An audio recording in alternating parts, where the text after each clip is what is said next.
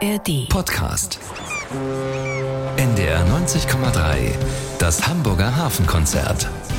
Vor 80 Jahren brannte Hamburg in einem Feuersturm ungeahnten Ausmaßes.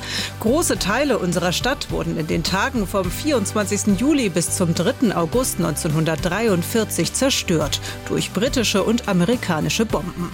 Zehntausende starben. 80 Jahre später erinnern wir an die sogenannte Operation Gomorra hier im Hamburger Hafenkonzert. Zeitzeugen erinnern sich, wie sie diese Katastrophe erlebt haben. Die meisten Interviews in dieser Sendung Sendung haben wir vor fünf Jahren aufgezeichnet zum 75. Jahrestag des Feuersturms. Willkommen zum Hamburger Hafenkonzert. Dies ist Ausgabe 3584. Ich bin Petra Vollquatzen. Moin. NDR 90,3 Wir sind Hamburg. Hamburg. Hamburg. 80 Jahre Feuersturm. In diesen Tagen Ende Juli, Anfang August jährt sich die Katastrophe, die im Sommer 1943 große Teile Hamburgs zerstörte. Vor fünf Jahren gedachte die Hansestadt der Opfer von damals in einer Gedenkveranstaltung zum Jahrestag der sogenannten Operation Gomorra.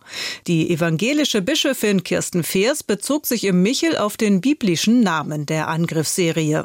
Eine Stadt, von der Unheil ausgeht für den Rest der Welt, Welt soll zerstört werden, um diesem Unheil zu wehren. Unter den Zuhörern im Kirchenschiff sind auch Zeitzeugen, die die Luftangriffe 1943 als Kinder oder junge Erwachsene miterlebt haben. Kirsten Fers. Die Bilder des Feuersturms haben sich buchstäblich eingebrannt in die Kinderseelen und zeigen in Farbe, Gefühlen und Gerüchen das, was wir Nachgeborenen nur als Schwarz-Weiß-Fotografie kennen. Wie viel wohl blieb davon unbewältigt, kam und kommt erst im Alter wieder hoch?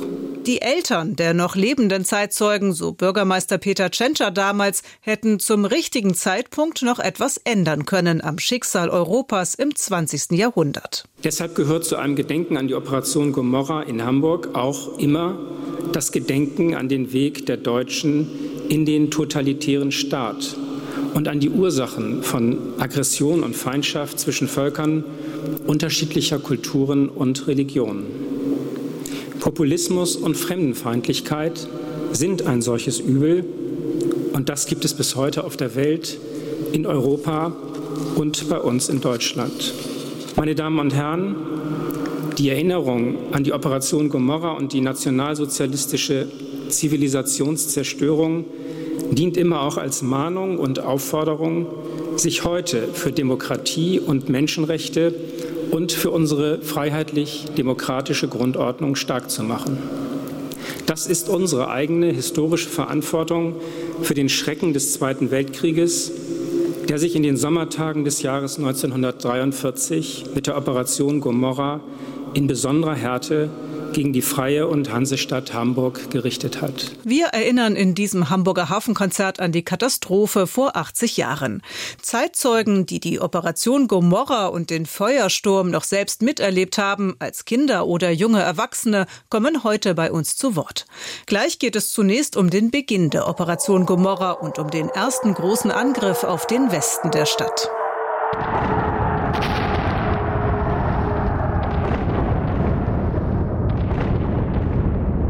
Ohne diese Katastrophe würde Hamburg heute ganz anders aussehen. Im Juli 1943, vor genau 80 Jahren also, erlebt Hamburg die heftigsten alliierten Bombenangriffe. Die ersten schweren Angriffe treffen damals die Innenstadt und die westlichen Stadtteile Altona, Eimsbüttel und Harvestehude. Die Nacht vom 24. auf den 25. Juli 1943. Ein Wochenende zu Beginn der Ferien. Nur deshalb ist Rolf Arnold, damals elf Jahre alt, überhaupt zu Hause in Hamburg. Sonst sind seine Mitschüler und er in der Kinderlandverschickung in Oberfranken. Die Familie wohnt damals in der Gustav-Falke-Straße, Ecke Schlankreihe in Harvestehude. Ich habe hier in diesem Haus gelebt mit meinen Eltern und meiner Schwester und war im Keller, der notdürftig zum Nutzschutzkeller ausgebaut worden war. Schutz im Bunker gibt es 1943 nur für etwa jeden vierten Hamburger. Um 0.33 Uhr in der Nacht ertönt der Fliegeralarm.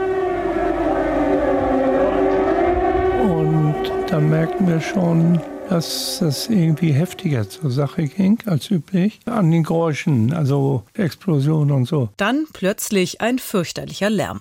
Eine schwere Sprengbombe schlägt direkt vorm Haus ein. Wir haben im Keller richtig gemerkt, wie sich das Haus zur Seite neigte. Und wir hatten Angst, es kippt um. Aber es kam zurück.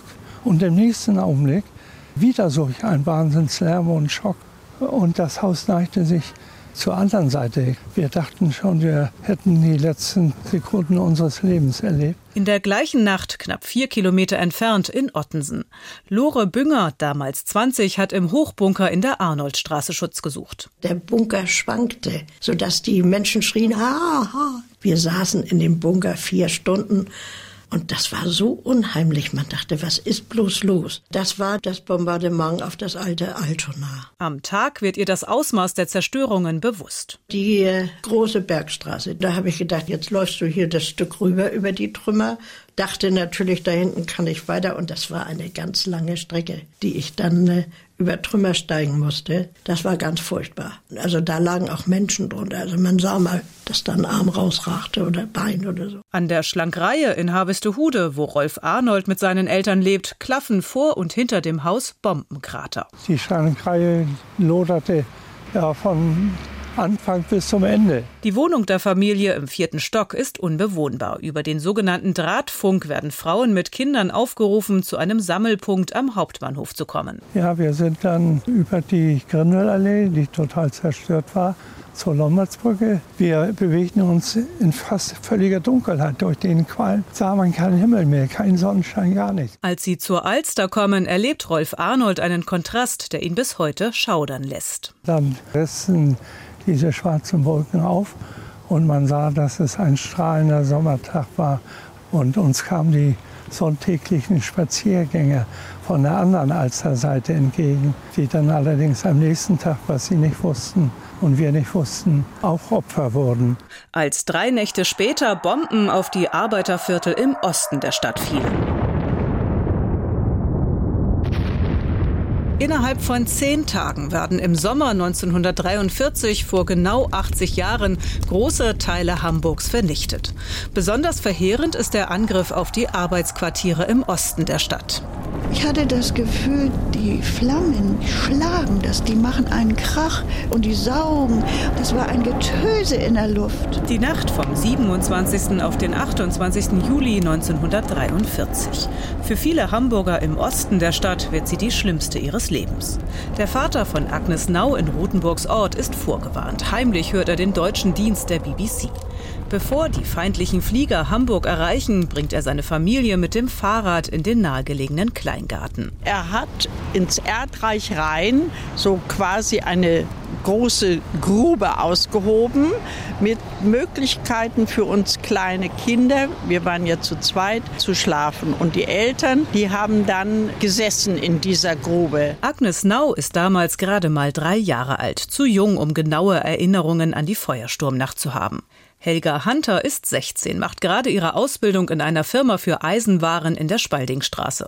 Dort ist sie in der Feuersturmnacht als Luftschutzwache eingeteilt. Es dauerte eine Weile. Die Flugzeuge haben gebrummt und wir dachten, dass sie vorbeifliegen. Aber sie flogen nicht vorbei. Jedenfalls fing es plötzlich mächtig an zu krachen. Und es fielen Bomben auf Bomben auf Bomben. In kürzester Zeit stehen rundherum in Hammerbrook unzählige Gebäude in Flammen. Leute, deren Haus schon brannte, die haben wir reingeholt bei uns, weil es oben brannte, aber unten noch nicht. Denn auf der Straße, da war nur Feuer. Günter Aulerich, damals sieben, lebt mit seinen Eltern am Ausschläger Bildeich. Den Bunker, in dem er die Bombennacht erlebt hat, gibt es noch. Hier in der Mitte. Im Mitteleingang war unser Bunker. Der noch runter und da unten ist dann die Stahltür. Ich hatte einen Teddy dabei, und meine Mutter hatte den Koffer. Sie hatte eben ihre Fotoalben dabei, um wenn der Krieg nun ihr die Wohnung nimmt, dass sie nachweisen kann, dass sie eine Wohnung gehabt hat. Anfangs ist es noch hell im Bunker, später fällt das Licht aus. Sein Vater, der weil er krank ist, nicht an der Front ist, steht als Luftschutzwart an der Stahltür, die in der Nacht immer wieder geöffnet wird. Verletzte und, und, und Tote und so weiter wurden da reingebracht. Dunkel war das. Ich habe also nicht gesehen, was das an Menschen waren. Ich weiß nur, dass da also viel Unruhe war in der Nähe der Tür. Die haben alle geschrien. Ne? An der Spaldingstraße behandelt Helga Hunter Verletzte, die von der Straße ins Gebäude flüchten. Hilft mitten im Chaos sogar bei einer Geburt. Aber als wir merken, dass das bei uns auch brannte, sind wir selber gegangen, aber wir konnten vorne auch nicht mehr raus. Es brannte ja nicht unser Haus, sondern alles. Jedes Haus, die Straße, der Asphalt war heiß. Es war fürchterlich. Mit nassen Wolldecken über den Schultern laufen Helga Hunter und ihre Kollegen an den Bahngleisen entlang, nur weg von den Flammen. Wie es ihrer Familie zu Hause in Hamm geht, weiß die 16-Jährige zu diesem Zeitpunkt nicht. Zerstört 1943, dann und dann wieder aufgebaut. Wer aufmerksam durch Hamburg geht, findet solche Plaketten aller Orten. Heute im Hamburger Hafenkonzert erzählen Zeitzeugen, wie sie die Operation Gomorra vor genau 80 Jahren erlebt haben. Ganz besonders wütet das Feuer damals in den Wohnvierteln im Osten der Stadt, wo sich, auch weil es so warm war, der sogenannte Feuersturm entwickelte. Helga Hunter hat das miterlebt. Es war alles schwarz. Es war alles verraucht. Man wusste wirklich nicht, wo man war. Für Helga Hunter, damals Vollert, beginnt die Nacht des Feuersturms vom 27. auf den 28. Juli in Hammerbrook. Die Firma, in der sie ihre Ausbildung macht und in der sie als Luftschutzwache eingeteilt ist, steht in Flammen. Genau wie all die anderen Gebäude rundherum. Von der Schwaldingstraße sind wir nach hinten gelaufen. Da waren Schienen der Bahn. Wir mussten natürlich klettern, auf die Gerüste klettern, auf die Schienen. Und da sind wir in Richtung Alster oder, oder Stadt oder wie soll ich das nennen, gelaufen, ja. Ich wollte ja gar nicht an die Alster, aber man musste dahin, wo das nicht brannte. Die 16-Jährige irrt durch die Straßen. Was sie nicht weiß, Hammerbrook liegt im Zentrum des sogenannten Feuersturms. Nach wochenlanger Hitze und Trockenheit in Hamburg entstehen aus vielen Einzelbränden große Flächenbrände. Helga Hunter will nach Hamm zu ihren Eltern und ihrem Bruder. Lauf hier bloß nicht weiter, sagen alle, die ihr entgegenkommen. Die haben gesagt, man kann nicht weiter. Aber ich wollte ja nur nach Hause. Ich wollte ja wissen, ob meine Familie noch lebt. Durch welche Straßen sie läuft, weiß die 16-Jährige nicht. Es ist dunkel und heiß, wie sie irren noch viele andere umher. Ein unbeschreibliches, grausiges Chaos. Es sind äh, mir Menschen begegnet, die verkohlt waren kleine Babys, die verkohlt waren, Menschen, die über die Straße wollten, im Asphalt stecken blieben. Es war die Hölle. Auch in Rothenburgs Ort, wo Günter Aulerich mit seinen Eltern lebt, stehen ganze Straßenzüge in Flammen. Es war wahnsinnig heiß. Es war also wirklich kochend heiß draußen. Eigentlich war jeder Tritt gefährlich. Wir haben auch unser Haus gesehen, wo man nur noch die Vorderwand stand und wo die Flammen dann alle aus den Fenstern schlugen. So, und dann äh, hat mein Vater mich auf den Nacken genommen und hat äh, mir die Augen verbunden. Dann rundherum lagen ja die ganzen toten Menschen, dass ich das nicht sehe. Helga Hunter schafft es in dieser Nacht nicht mehr bis nach Hamm. Verletzt und völlig erschöpft rettet sie sich am Ende in einen Hauseingang. Das oben brannte natürlich auch und da bin ich dann auch liegen geblieben und ohnmächtig geworden. Als ich wieder zu mir kam, lag ich auf einem LKW und mein Schutzengel hat mich da sicher rausgeholt. Jedenfalls habe ich nicht gewusst, wer mich gerettet hat.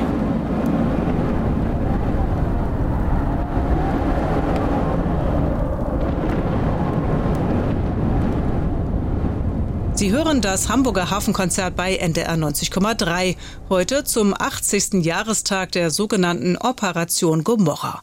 Zeitzeugen erzählen, wie sie die Tage und Nächte im Sommer 1943 erlebt haben.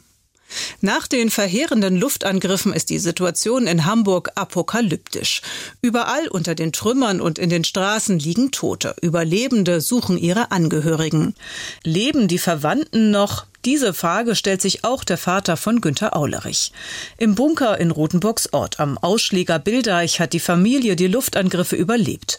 Jetzt sind sie zu Fuß auf dem Weg nach Hamm. Zum Borstelmannsweg. Da wollte er hin, weil da seine Mutter lebte. Ja, die Oma. Und als wir da ankamen, brannte natürlich das Haus meiner Großmutter auch. Und dann trafen wir aber Nachbarn, die vor der Tür standen. Und dann ist es so gewesen, dass die Nachbarn sagten, ja, die sind also alle verbrannt und sind alle tot. Dass das gar nicht stimmt, erfährt die Familie erst später. Günter Aulerichs Eltern entschließen sich, Hamburg zu verlassen, so wie Hunderttausende andere auch. Wir sind erstmal zu Fuß Richtung äh, Bergedorf gegangen. Und in Bergedorf gab es noch diese alten Züge noch früher. Und da sind wir dann reingekommen und sind erstmal bis Bad Klein gefahren. In Mecklenburg in der Nähe von Rostock haben sie Verwandte. Da wollen sie hin. Helga Hunter aus Hamm ist auf der Suche nach ihrer Familie in einem Hauseingang zusammengebrochen. Die 16-Jährige wird gerettet und verletzt in eine Schule nach Ahrensburg gebracht. Länger als zwei Tage hält sie es dort nicht aus. Sie will unbedingt wissen, wo sind ihre Eltern und der jüngere Bruder. Und dann bin ich von einer Roten Kreuzstation zur anderen gegangen. Und überall, die sich gemeldet haben, die wurden da an großen Tafeln ausge geschrieben. Und da habe ich den Namen meines Vaters gefunden. Der hat sich natürlich auch gemeldet beim Roten Kreuz, dass die Familie, also er mit der Familie in den Harz gekommen ist. Mit einem Kohlenzug fährt Helga Hunter nach Werningerode. Weil sie nichts anderes mehr hat, trägt sie noch immer das Kleid, in dem sie in der Feuersturmnacht durch Hamburg geirrt ist. Wie ich aussah, ich hatte Klamotten an, die angesengelt waren, angebrannt waren und ich war verwundet und die Leute haben mich angeguckt. Im Harz merkt sie, von den Ereignissen in Hamburg hat dort niemand etwas mitbekommen. Keiner konnte sich vorstellen, denn es wurde durch Radio wurde nichts bekannt gegeben, was passiert war in Hamburg. Nonnen kümmern sich um sie, bringen sie in einer Familie unter. Durch einen Brief an den Großvater findet Helga Hunter schließlich heraus, wo ihre Familie ist. Das Wiedersehen im Harz unvergessen. Und klopfte an und kam rein und meine Mutter, die fiel fast in Ohnmacht. Die dachte, da kommt ein Geist, weil die ja nicht wusste, dass ich noch lebe. Unterdessen ist Hamburg eine Stadt ohne Verkehrsmittel, ohne Wasser, Gas, Elektrizität. Die Trümmer und die unzähligen Leichen werden auch von Häftlingen aus dem KZ Neuengamme weggeräumt. Der Belgier Michel von Auslos ist dabei, als viele Tote aus einem Luftschutzbunker geborgen werden. Was ich sehen wollte, waren tote Soldaten. Aber davon gab es sehr wenige. Es waren alles alte Menschen, Frauen und Kinder. Das fand ich fürchterlich. Wenn man die Leichen berührte, zerfielen sie zu Staub. Mitten im Chaos ist der nationalsozialistischen Führung trotz der vielen Aufgaben noch etwas wichtig. Die Schäden sollen dokumentiert werden. Das übernimmt Andreas Werner, der Schwiegervater von Uwe Petersen. Mein Schwiegervater war damals Leiter der Kriminaltechnischen Untersuchungsstelle in Hamburg und hatte von Amts wegen den Auftrag, alle Kriegsschäden zu dokumentieren. Einmal der Dokumentation wegen und zum Zweiten, um, weil man ja noch an den Sieg glaubte, Regressansprüche geltend machen zu können. Tausende Fotos entstehen. Privatleuten ist das Fotografieren in den Trümmern streng verboten. Absolutes Fotografierverbot. Man müsste, hätte dann ja zugeben müssen, dass das Bombardement wesentlich schlimmer war, als öffentlich berichtet wurde. Mehr als 35.000 Tote, rund die Hälfte aller Hamburger Wohnungen zerstört oder unbewohnbar, Hunderttausende Obdachlose. Das ist die Bilanz nach der Operation Gomorra vor 80 Jahren. Als der Krieg vorbei ist, steht Hamburgs Wahrzeichen der Michelturm inmitten von Trümmern. Wie die Stadt nach der Katastrophe allmählich wieder zum Leben erwacht, auch dazu schildern uns Hamburger Zeitzeugen ihre Erinnerungen. Aufgewachsen in Rothenburgs Ort, dort ausgebombt, geflüchtet nach Mecklenburg. Zurück in Hamburg findet die Familie von Günter Aulerich auf der anderen Seite der Stadt in Blankenese eine neue Bleibe. Dort wohnt schon ein Teil der Verwandtschaft. Meine Großmutter war da, meine Tante war da und der Sohn. Und alle drei in einem Zimmer, neun Quadratmeter ungefähr. Und im Nebenhaus bei Eimes, so hießen die Leute in Blankenese, bei Eimes wurden wir zwangseingewiesen. Auch das Haus an der Grossmannstraße in Rothenburgs Ort Ort, in dem Agnes Nau mal gelebt hat, steht nicht mehr. Mit ihrer Mutter, dem Bruder und weiteren Verwandten zieht sie in den Kleingarten. Also meine Mutter mit zwei Kindern, ihre Schwester mit drei Kindern, eine Schwester meines Vaters mit einem Kind, der Cousin.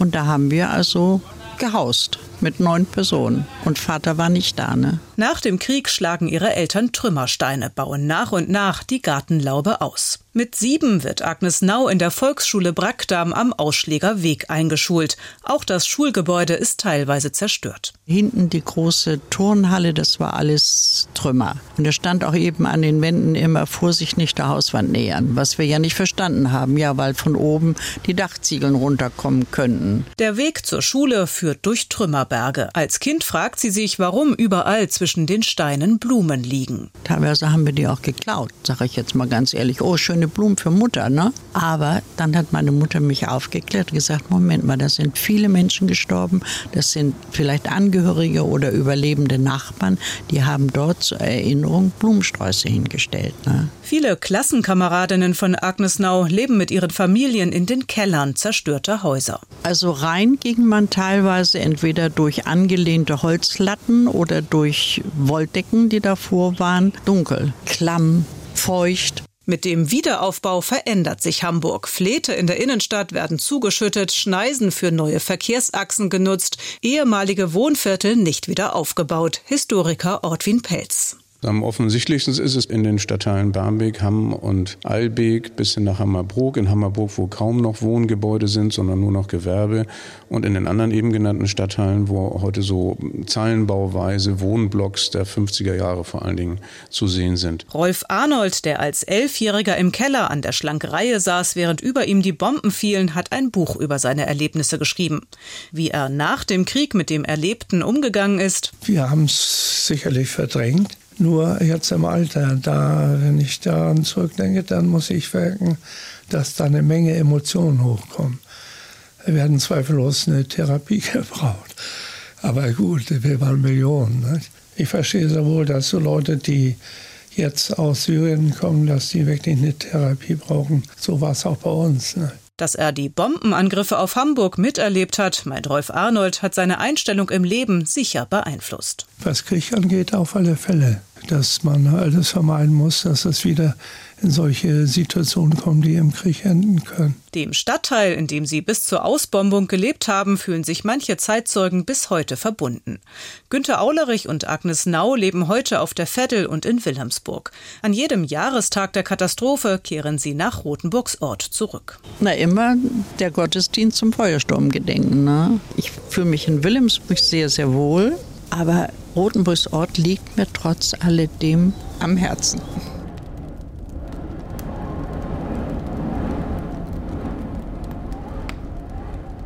Fast jede Woche rücken Taucher und Sprengmeister noch heute im Hamburger Hafen aus, um Blindgänger zu beseitigen.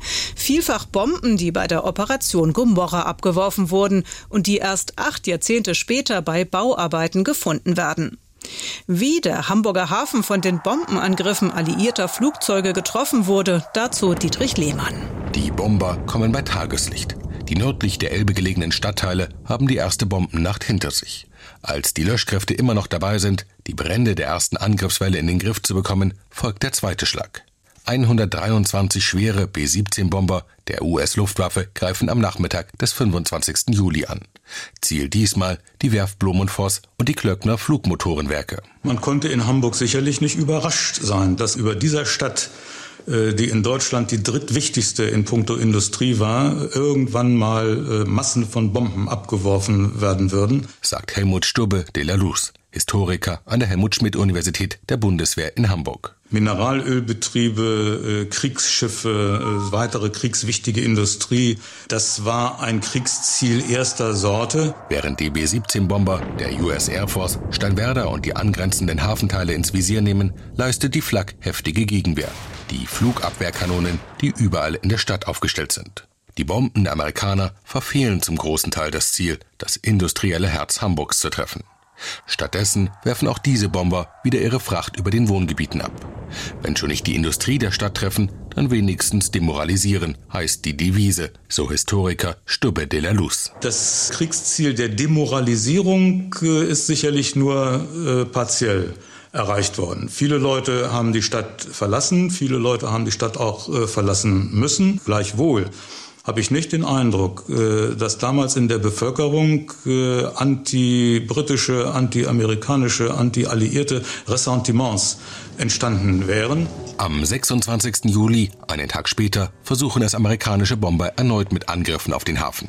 Die Werft Blumenvoss bleibt erneut verschont. Die Howaldwerft und das HEW-Kraftwerk Neuhof werden dagegen getroffen. In der Folge versuchen die alliierten Bomber immer wieder, auch Teile des Hafens zu zerstören. Der letzte große Angriff findet im April 1945 statt, wenige Tage vor Kriegsende. Bei den Angriffen bekommt auch der alte Elbtunnel einen Treffer ab. Die Schäden werden zwar repariert, weil der Tunnel so wichtig ist für den Weg vom Stadtzentrum zum Hafen, aber gerade jetzt, wo die westliche Röhre saniert werden soll, rücken die alten Kriegsschäden wieder in den Fokus, so Hartmut Gräf, Projektleiter für die Elbtunnelsanierung bei der Hafenverwaltung HPA. Also wir haben ja Bilder, auf denen diese Kriegsschäden zu sehen sind. Und wir haben äh, versucht, so gut es ging, diese Situation in der Örtlichkeit wiederzufinden. Das wissen wir, äh, wo das ähm, ist. Ähm, die Frage war natürlich die, in welchem Maße hat der Tunnel da Schaden genommen, auf das, das auf das wir jetzt heute eingehen müssen. Ähm, es hat sich herausgestellt, es gibt so ein paar geo geometrische äh, Änderungen, die der Tunnel erfahren hat, aber nichts Dramatisches in dem Sinne, dass wir jetzt heute mit anderen Durchrostungssituationen rechnen müssen, als das hier der Fall war. Die Zerstörungen im Hafen, die alliierte Luftangriffe angerichtet haben, sind größtenteils beseitigt. Aber bis heute sichtbares Zeichen ist auch ein Teil des alten Elbtunnels. Auf der Südseite, auf Steinwerder, erhob sich ursprünglich über die Aufzugsgebäude, ähnlich wie am Nordufer, ein Kuppeldach. Nach den Zerstörungen im Zweiten Weltkrieg wurde die Kuppel nicht wieder aufgebaut, sondern durch ein wesentlich günstigeres Flachdach ersetzt. Und die vielen hundert Seeschiffe und Hafenfahrzeuge, die bei den Luftangriffen versenkt wurden, kamen teils erst Jahre nach Kriegsende wieder an die Wasseroberfläche. Viele wurden verschrottet. Das Hamburger Hafenkonzert. NDR 90,3. Wir sind Hamburg. Hamburg. Spuren der Luftangriffe auf Hamburg finden sich bis heute an vielen Orten der Stadt.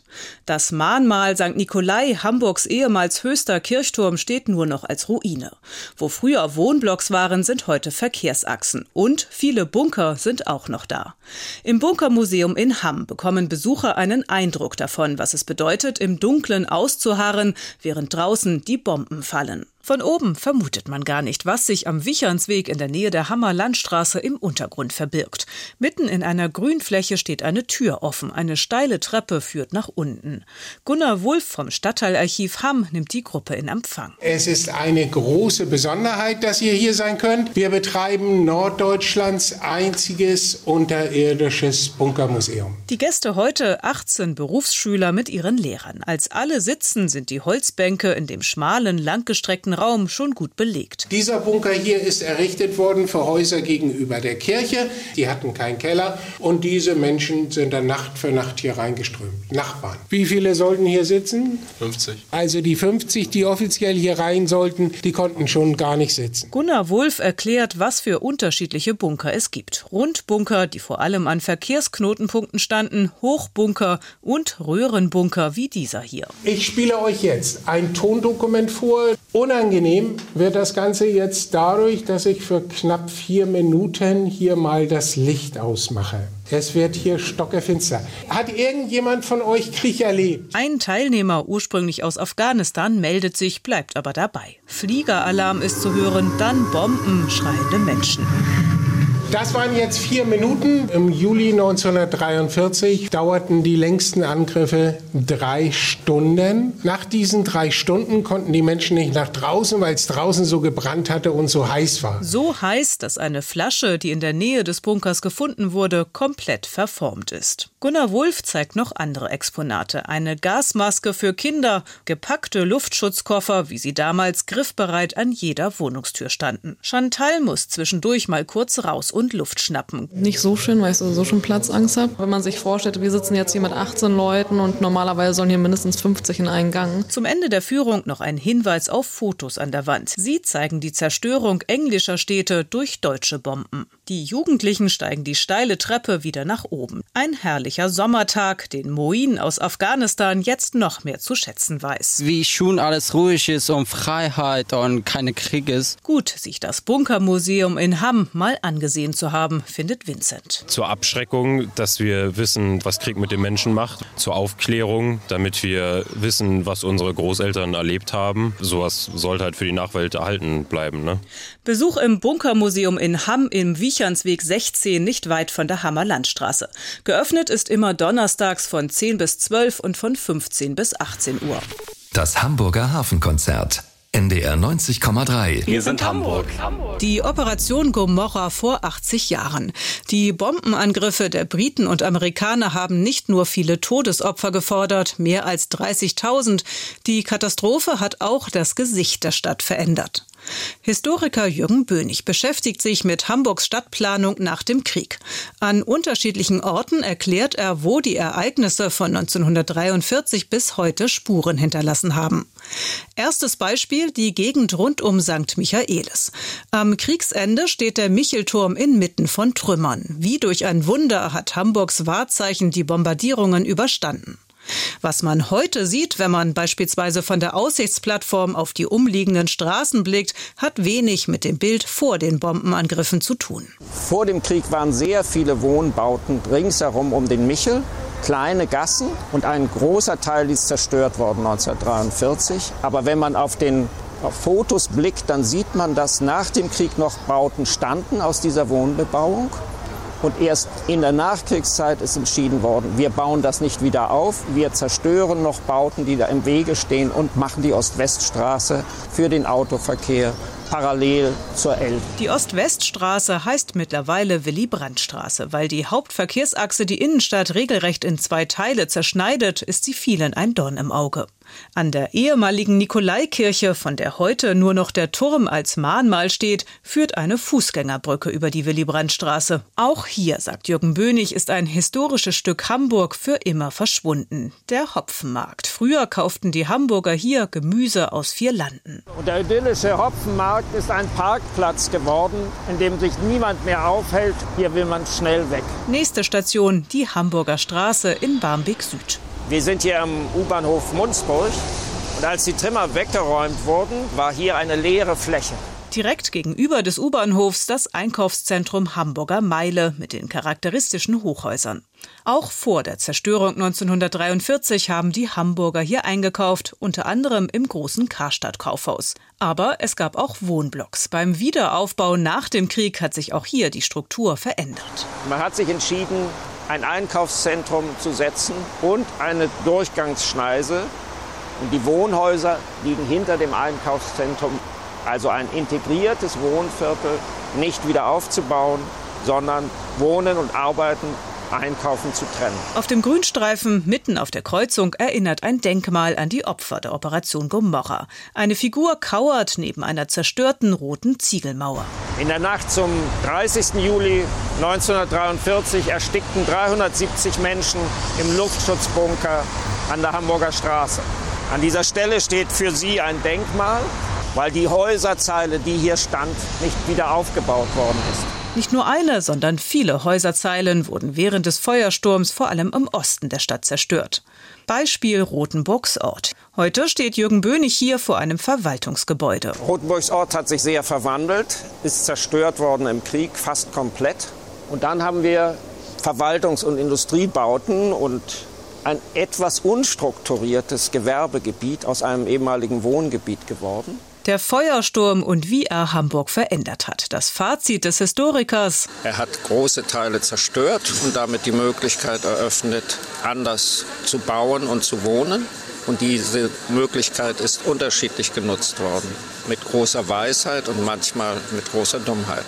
Bei uns im Internet unter ndr.de-903 finden Sie eine Reihe von Filmen, in denen er auch noch andere Beispiele in Hamburg zeigt. Das war das Hamburger Hafenkonzert heute. Wir haben an den Feuersturm in Hamburg erinnert. Vor 80 Jahren starteten die Briten und Amerikaner die Operation Gomorra. Weite Teile Hamburgs wurden damals Opfer der Brandbomben. Herzlichen Dank an die Zeitzeugen, die ihre Erinnerungen mit uns geteilt haben. Diese Sendung, viele weitere Informationen und Fotos, die direkt nach dem Feuersturm in Hamburg entstanden sind, finden Sie auch bei uns im Internet unter ndr.de-93. Und es gibt auch ein neues Buch über die Ereignisse im Sommer 1943. Hamburg im Feuersturm mit noch viel mehr Erinnerungen von Überlebenden. Erschienen ist es im Hamburger Junius Verlag. NDR 90,3. Das Hamburger Hafenkonzert. In der kommenden Woche geht es um den Welthandel. Damit die großen und kleinen Schiffe möglichst schnell ihre Ziele erreichen, hat man künstliche Wasserstraßen gebaut. Quasi Abkürzungen von Meer zu Meer oder quer durchs Land als Verbindung zwischen Flüssen. Diese Kanäle sind die Nadelöhre des Welthandels. Das merkt man immer dann, wenn zum Beispiel ein Schiff im Suezkanal quer liegt und deshalb nichts mehr geht. Jetzt wird es an einer anderen Ecke der Welt kritisch. Zu wenig Regen führt dazu, dass dem Panama-Kanal das Wasser auszugehen droht. Was das für die Schifffahrt bedeutet und wie es um die künstlichen Wasserstraßen insgesamt steht, dazu mehr in der kommenden Woche hier im Hamburger Hafenkonzert bei NDR 90,3. NDR 90,3. Wir sind Hamburg. Hamburg. Hamburg. Für heute Tschüss und bis bald. Mein Name ist Petra Volkwatzen.